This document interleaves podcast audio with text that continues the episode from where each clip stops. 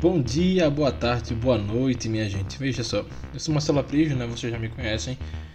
E este, um programa que vocês também já conhecem, é o Política Traduzida. Infelizmente, desde que a gente começou a gravar, pelo menos que eu me lembro, né? Desde que a gente começou a gravar o Política, eu nunca estive sem o camarada Vitor Aguiar aqui, mas quis o destino que assim fosse nesse episódio. Então, é, por favor, se preparem aí para essa pequena mudança, uma temporária mudança e me perder em qualquer besteira que eu falar. E olha que eu falo muita besteira, mas vocês já sabem disso, né? Sei pra que eu tô falando. Enfim, bora direto ao ponto, né? Hoje a gente vai conversar sobre um assunto que tá rondando nas redes sociais desde que um deputado bolsonarista foi chorar na cadeia. Isso mesmo, ele foi chorar na cadeia porque ele era brabão fora e agora tá chorando todos os dias. Enfim, esse não é o ponto também. Na verdade, tem até, tem até a ver com o ponto, mas enfim, a gente tô falando na verdade é da PEC da imunidade ou da impunidade, ou como gostam de chamar nossos colegas deputados federais, a PEC das prerrogativas. Polícia Federal está neste momento na casa do deputado federal Daniel Silveira, do PSL do Rio de Janeiro, para cumprir um mandado de prisão expedido pelo ministro do Supremo Tribunal Federal, Alexandre de Moraes. Nesse momento, 23 horas e 19 minutos. Polícia Federal aqui na minha casa, estão ali na minha sala. Deixei-os entrar, convidei-os para que entrassem. Anulei a minha prerrogativa de deputado federal, permitindo que eles entrassem na minha casa a esse horário com um mandado de prisão expedido pelo Alexandre de Moraes. Ministro, eu quero que você saiba que você está entrando numa queda de braço que você não pode vencer. Não adianta você tentar me calar. Eu já fui preso mais de 90 vezes na Polícia Militar do Estado do Rio de Janeiro. Fiquei em lugares que você nem imagina. Você nem imagina o que eu já enfrentei, ministro. Tu acha que tu vai mandar me prender passando por cima da minha prerrogativa constitucional? Você acha que vai me assustar e me calar? Claro que não. Prisão de parlamentares, afastamento de mandato, foro privilegiado, mandado de busca e apreensão. Esses são apenas alguns, alguns temas ali que podem sofrer mudanças nas rotinas dos deputados e senadores se essa PEC, a chamada PEC da imunidade ou da impunidade ou das prerrogativas, como queiram chamar, como queiram batizar é, o, o, afiliado aí, é, a afiliada no caso, se ela for aprovada pelo Congresso Nacional. É, polêmica essa proposta é que ela é do jeito que ela é tão polêmica, ela segue em discussão na Câmara Federal com o objetivo de fazer algumas mudanças, algumas aspas, reformulações em questões extremamente importantes para os parlamentares. Na prática, especialistas apontam que o texto, na verdade, ao invés de garantir as prerrogativas dos deputados, dos senadores, ele na verdade pode dificultar a prisão de congressistas e flexibilizar o mandato. O presidente da Câmara dos Deputados, Arthur Lira, quer votar esta semana uma proposta que poderá dar menos poder aos ministros do Supremo Tribunal Federal de, de determinar prisões e outras medidas contra parlamentares. Uma das medidas em estudo por um grupo de juristas, a pedido de Arthur Lira, é proibir que congressistas sejam presos a partir de decisão de um único juiz do STF, a chamada decisão monocrática. A gente lembra que o deputado Daniel Silveira, do PSL do Rio de Janeiro, foi preso por ordem de Alexandre de Moraes depois de ofender ministros do Supremo e defender também o AI-5. A decisão foi confirmada depois pela Câmara dos Deputados. O próprio Arthur Lira concordou, mas este foi um caso de difícil contestação e que o presidente da Câmara chamou de fora da curva. A matéria é sinônimo assim. Pensa assim nessa matéria. Essa matéria é igual a toda a confusão que tu já pensou, qualquer divergência que tu já pensou naquele lugar chamado Parlamento Brasileiro. Pronto ela é o sinônimo de divergências no, no parlamento, principalmente pelo momento que ela foi colocada em pauta.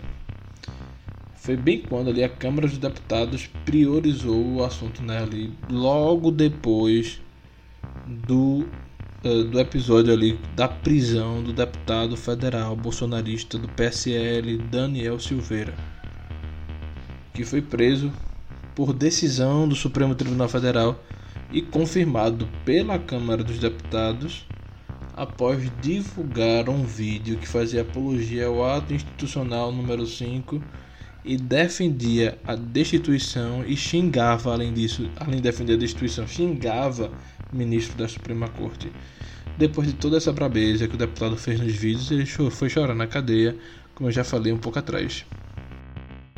Faço saber que a Câmara dos Deputados aprovou e eu promulgo a seguinte resolução. Artigo 1 Ficam preservados os efeitos da prisão em flagrante determinada contra o deputado Daniel Silveira nos autos do inquérito 4.781-DF em curso no Supremo Tribunal Federal. Artigo 2 Comunique-se ao Supremo Tribunal Federal. Artigo 3 Essa resolução entra em vigor na data da sua publicação. Deputado Arthur Lira, presidente da Câmara dos Deputados. E da resolução, presidente. Esta presidência Secretário da mesa da Câmara dos Deputados, deputado federal Joaquim Passarinho, PSD do Pará, fez a leitura, portanto, da decisão da Câmara dos Deputados, 364 votos na Câmara dos Deputados pela manutenção da prisão do deputado federal Daniel Silveira, do PSL do Rio de Janeiro. Votaram a favor da liberdade do deputado 130 parlamentares, né? três se abstiveram em um total de 497 votos na Câmara dos Deputados. Daniel Silveira, portanto, permanecerá em cárcere. Então, como eu já disse, no mesmo dia que a Câmara aprovou a prisão de Daniel Silveira, Arthur Lira, do PP de Alagoas, que é presidente da Câmara e líder daquele bloco maravilhoso chamado Centrão, conseguiu aprovar por 304 votos a 154 o início da tramitação dessa PEC. Nos dias seguintes, porém, ele fracassou ao tentar realizar a votação do conteúdo do texto. Na quinta-feira, dia 25, os parlamentares críticos à proposta eles conseguiram é, que o texto fosse substituído por uma versão desidratada, né, mas que ainda assim continuou com crítica. É aquelas articulações do Congresso Nacional, né? Eles tentam ali, vão conversando, conversando lá, conversando cá, e tiram o texto, colocam um pedacinho ali, tiram um pedacinho daqui. Mas no final de tudo, continuou sendo criticado. Nessa sexta-feira que passou agora, na última, eles conseguiram também que a PEC fosse enviada para análise de uma comissão especial antes que fosse votada diretamente pelo plenário, como queria o presidente Arthur Lira. Um dia depois de instaurar processo contra o deputado bolsonarista Daniel Silveira, a Câmara tenta votar às pressas uma alteração na Constituição para tornar quase impossível a prisão em flagrante de parlamentares. Foi tudo muito rápido. Há menos de uma semana, o presidente da Câmara anunciou que os deputados iriam criar novas regras para a imunidade e a prisão de parlamentares. Foi durante a sessão que confirmou a prisão do deputado Daniel Silveira, do PSL, preso depois de divulgar um vídeo pedindo a destituição do Supremo Tribunal Federal e defendendo o AI-5, o ato mais duro da ditadura militar. Interessante, o interessante é que esse movimento de obstrução, essa articulação para barrar de alguma forma a PEC, conseguiu unir antagonistas no meio político, né? É, esse movimento foi articulado principalmente por, pelo Partido dos Trabalhadores, o PT, pela Rede, pelo Novo, pelo Podemos e pelo Cidadania. Esses dois últimos com alguma ideia lavajatista também por aí no meio, né? Lira, que nega ali é, ser a PEC ali uma tentativa de blindar juridicamente os deputados e de se blindar sobretudo juridicamente porque ele sofre é, processo no STF, ele será contrariado depois de tudo isso. E aí agora está aí tentando botar de novo em pauta para ver se vai, se volta, enfim. Para ser aprovada, é, como qualquer outra PEC, essa PEC tem que ser votada em dois turnos, primeiro na Câmara e depois do Senado e em cada turno são necessários os votos de 3 quintos do parlamento, ou seja, 308 dos 513 deputados e 49 dos 81 senadores. Não é um trabalho tão fácil, mas ele conseguiu aí, é, Arthur Lira se eleger com quase isso, presidente da Câmara, né?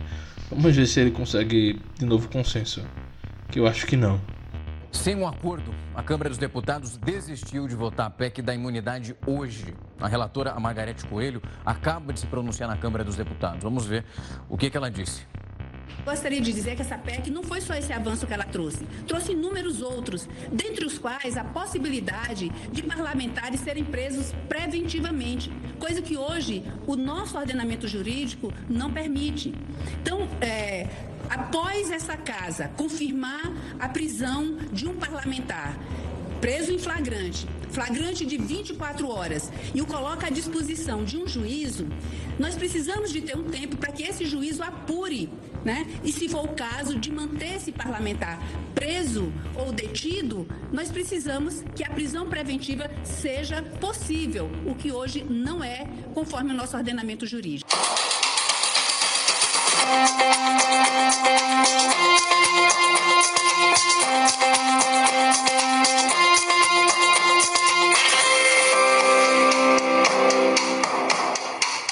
Depois dessa enrolação toda, o resumo é esse: prender ou não prender, eis a questão. meu Deus, de para tão merda, meu Deus, enfim. Para responder essa questão, essa não, na verdade, né? É, outras questões, para responder algumas perguntas e ajudar a gente aqui a entender essa confusão toda que está sendo, o que sempre foi, o que vai ser, enfim. Essa confusão que está acontecendo por causa da PEC, a gente vai conversar hoje com a cientista política e professora da Faculdade de Ciências Humanas de Olinda, Facho, a professora Priscila Lapa. Priscila que é uma sumidade aí quando fala de política, né? Então, quem conhece política, sobretudo aqui em Pernambuco, conhece Priscila Lapa. Então, professora, muito, muito obrigado mesmo pela disponibilidade. É, nem sempre a gente pode conversar aqui, né? Mas obrigado por senhora ter se disponibilizado um pouquinho estar aqui com a gente. Para começar a conversa, professora, eu tenho uma pergunta bem direta. A prisão do deputado Daniel Silveira foi a cereja do bolo para fazer os deputados ali pautarem essa PEC aí, a PEC da imunidade, da impunidade, da, da das prerrogativas. Mais uma vez, professora, a senhora responder mais uma vez mesmo. Obrigado por conversar com a gente.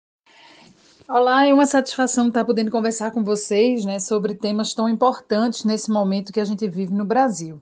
Essa questão da, da PEC da, da impunidade, ela realmente traz à tona uma agenda que a sociedade brasileira se acostumou historicamente a ter que lidar com ela, que é uma agenda de pautas muito corporativistas, de pautas de autoproteção e que somam muito distantes do anseio da população brasileira de ter uma classe política mais republicana, né, baseada em valores como transparência, como cuidado com a coisa pública, todas essas subpautas da corrupção. Né? A corrupção é como se fosse um grande tema e dentro dele a gente vê pequenas, pequenos comportamentos que vão compondo esse todo que é a população brasileira, essa visão que se tem de que a classe política ela é, sobretudo defende os seus próprios interesses, que ela se autoprotege e que ela busca mecanismos de atuação para sempre burlar de alguma forma o sistema político, o sistema de justiça.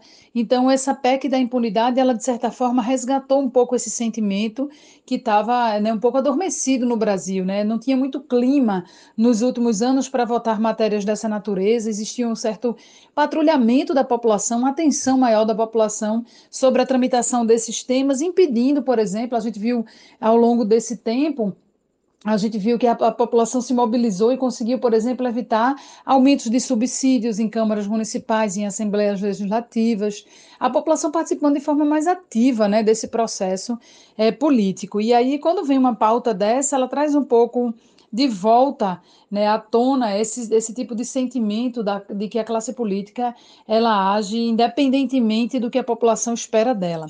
A PEC da impunidade ela foi certamente motivada, né, ela foi teve como ensejo político a prisão do deputado Daniel Silveira. Muito se discutiu sobre a legalidade dessa, dessa prisão, se era uma prisão legal, se ela infringia algum dos normativos legais do Brasil, mas, sobretudo, é, se discutiu também a pertinência da reação, né, que reação viria do Legislativo em relação a essa medida tomada por um ministro do Supremo Tribunal Federal e depois referendada pelo plenário, né, pelo pleno do STF.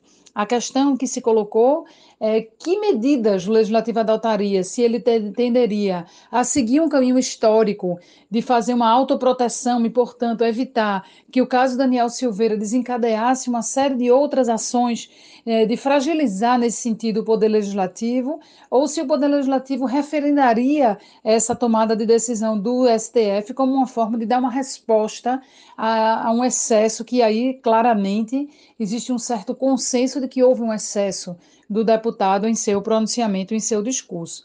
Então, com certeza, essa prisão do deputado ela foi muito simbólica no sentido da classe política precisar enfrentar um tema espinhoso, que é discutir e decidir sobre os limites da imunidade parlamentar. E aí vieram duas respostas, né? Veio uma resposta, digamos assim, de uma agenda mais positiva, que foi uma resposta de colocar para votar, para funcionar novamente o comitê de ética, né? A comissão de ética, discutir novamente a, é, a questão de, de infrações cometidas por outros deputados no exercício do seu mandato, e essa discussão ela veio né, muito fortemente uma cobrança de que não, não tornar o caso Daniel Silveira um caso isolado, porque existem outros casos que merecem a mesma atenção do Poder Legislativo, né, isso aconteceu, mas por outro lado também trouxe à tona essa PEC, que claramente né, ela busca é, para alguns que não é exatamente assim, que não é apenas uma PEC de aumentar, ampliar a proteção, né, blindar deputados de sofrerem prisões como a do Daniel Silveira, mas sem sombra de dúvida ela foi é, construir uma leitura política sobre esse momento. Né? Nenhuma legislação ela é desconectada do momento em que ela é gestada.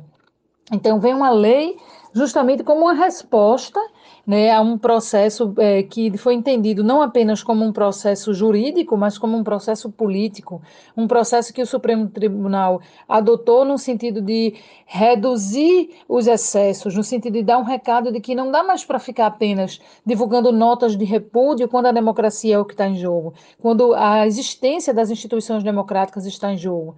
Então, foi uma tentativa de dar uma resposta política a algo, né, uma medida que foi tomada por um outro poder e que cabe sim uma leitura política dessa medida que foi adotada pelo Supremo Tribunal Federal. Então, a tentativa foi dar um, foi bater com uma mão e assoprar com a outra, né? Foi de dizer assim, ó, Vamos caminhar para manter, referendar a punição que o deputado deve sofrer pelo seu excesso cometido. Por outro lado, vamos aqui construir um debate, vamos tentar é, avançar e, e, rever aquilo que é que está como prerrogativa legal sobre o comportamento, sobre a punição a comportamentos que os políticos, que especificamente os legisladores, possam vir a adotar.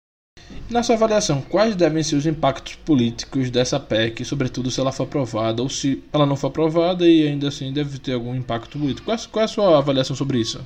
Aí se coloca aquela questão que desde o início do governo Bolsonaro vem se colocando de o quanto esses conflitos entre os poderes eles podem ter resultados práticos para aquilo que está acontecendo na sociedade. E a gente está vendo que a tensão permanente entre executivo e judiciário, executivo e legislativo, e agora entre legislativo e judiciário, isso tem provocado no dia a dia né, da sociedade. O quanto isso, por exemplo, impacta na não aprovação de medidas que faziam parte de uma agenda de Bolsonaro e que o Congresso acabou freando essas medidas. Por outro lado, o presidente vetando itens importantes de medidas que foram construídas no legislativo. E aí que sempre é ação e reação, né? A política ela é feita, as estratégias de atuação política elas são feitas com base nesses cálculos de ação e reação. E essa PEC, ela trouxe um impacto sim, né? A casa não se manteve consensual sobre ela e foi claramente algo que dividiu a opinião da classe política se era o momento adequado. Eu acho que não tem muita dúvida de que os parlamentares precisam rediscutir os limites dessa imunidade parlamentar não no sentido de proteção, de aumentá-la, mas até de, quem sabe, reduzi-la, né? E, e, ter, tornar algumas dessas fronteiras mais claras, menos, menos anuviadas, né? Com menos é, nuvens de fumaça. Então, É, o que tem que se acontecer é avaliar agora, né, quais, como é que ele vai olhar para dentro. Agora foi levantada a lebre, a agenda ela existe, ela está colocada. Agora é saber que respostas serão possíveis de dar e lembrando que o contexto em que isso está acontecendo é no contexto justamente de uma crise sanitária sem precedentes e talvez essa PEC ela se torne realmente completamente irrelevante diante de outras matérias mais importantes que o, o legislativo tem para aprovar nesse momento. A gente falou aqui agora, professor, sobre os reveses que Lira sofreu aí na, na coisa. Ele já sofreu a primeira derrota na tramitação da PEC. Na avaliação da. Na, eita, quase que não sai. Na avaliação da senhora, esse é um recado para ele, algo como assim: não haverá espaço para truculência. É, algo como um recado. É, Lira, você não será um novo Eduardo Cunha, sei lá. É um recado para ele na sua avaliação? Acredito que Lira sim sofreu uma derrota política quando ele tentou fazer a aprovação dessa PEC, passando por cima de alguns ritos que o legislativo ele tem. Quando é de interesse, de, existe mais consensos, né? Quando é de interesse do, digamos assim, da coletividade, esses ritos eles realmente são irrelevantes. Mas nesse caso não era uma matéria consensual. A, a opinião pública estava muito focada no legislativo no momento em que essa PEC ela foi colocada. A gente está falando da prisão de um deputado que foi confirmada pelo plenário do Supremo e a sociedade brasileira queria entender qual caminho a Câmara dos Deputados tomaria em relação a esse caso. Sejam aqueles que eram favoráveis à prisão, sejam aqueles que eram contrários. Então, os olhos, as atenções da sociedade estavam voltadas para isso, né? Então, é, a tentativa de fazer isso, burlando um rito, ela não, não colou, ela não coube naquele momento, justamente pela falta de consenso que havia sobre a matéria. Né? Vários deputados vieram a público se manifestar dizendo que não era a forma de se fazer isso, talvez não fosse nenhum momento adequado para se fazer isso, e principalmente desrespeitando preceitos básicos né, da tramitação de uma matéria legislativa, como é a passagem pela Comissão de Constituição e Justiça. Então, nesse caso, é, existe uma tendência de que no Brasil as coisas voltem diante de um momento de crise. A gente pensa sempre nessa, nesse tom mais alto, nessa acentuação de conflitos que a gente vem vivendo nos últimos anos no Brasil, mas existe ali um conjunto né, que dá sustentação hoje, que é o chamado centrão, que não gosta do conflito. O conflito não interessa para quem caminha no centro, porque levar as coisas ao extremo desgasta, é ruim para todo mundo, essa é a leitura, né? Então, de repente, esse recado foi, ó, vamos botar panos mornos nessa situação, porque, de fato, é, continuar jogando contra a opinião pública pode ser pior, pode ser um tiro né, na, no, no, pé que o Legislativo poderia dar com a aprovação dessa PEC. Então, o presidente talvez tenha, não tenha percebido a relevância de construir primeiro consenso para depois impor a matéria da forma como foi imposta. Observa, é, observando o professor andar da carruagem agora, na sua, na sua opinião, essa PEC vai para frente, vai parar pelo meio do caminho, vai ficar para a próxima legislatura? Como é que a senhora acha que vai ser o futuro da PEC da imune impunidade? Essa ideia da, da PEC para frente ou não, a gente precisa observar essa evolução da pandemia, né? A gente sabe que a matéria está ali, né, né? O desejo de discutir a, a matéria, ele já está colocado, né, pelo legislativo, seja pelos que querem aprovar seja pelos que não querem aprovar a PEC ou aprovar a PEC com modificações, mas o fato é que hoje a gente começa a viver os temas da agenda da realidade do dia a dia do cidadão, eles acabaram se impondo, né, de certa forma. A gente tem aí problema com vacina, problema com auxílio emergencial, problema com financiamento de leito de UTI, teto de gastos.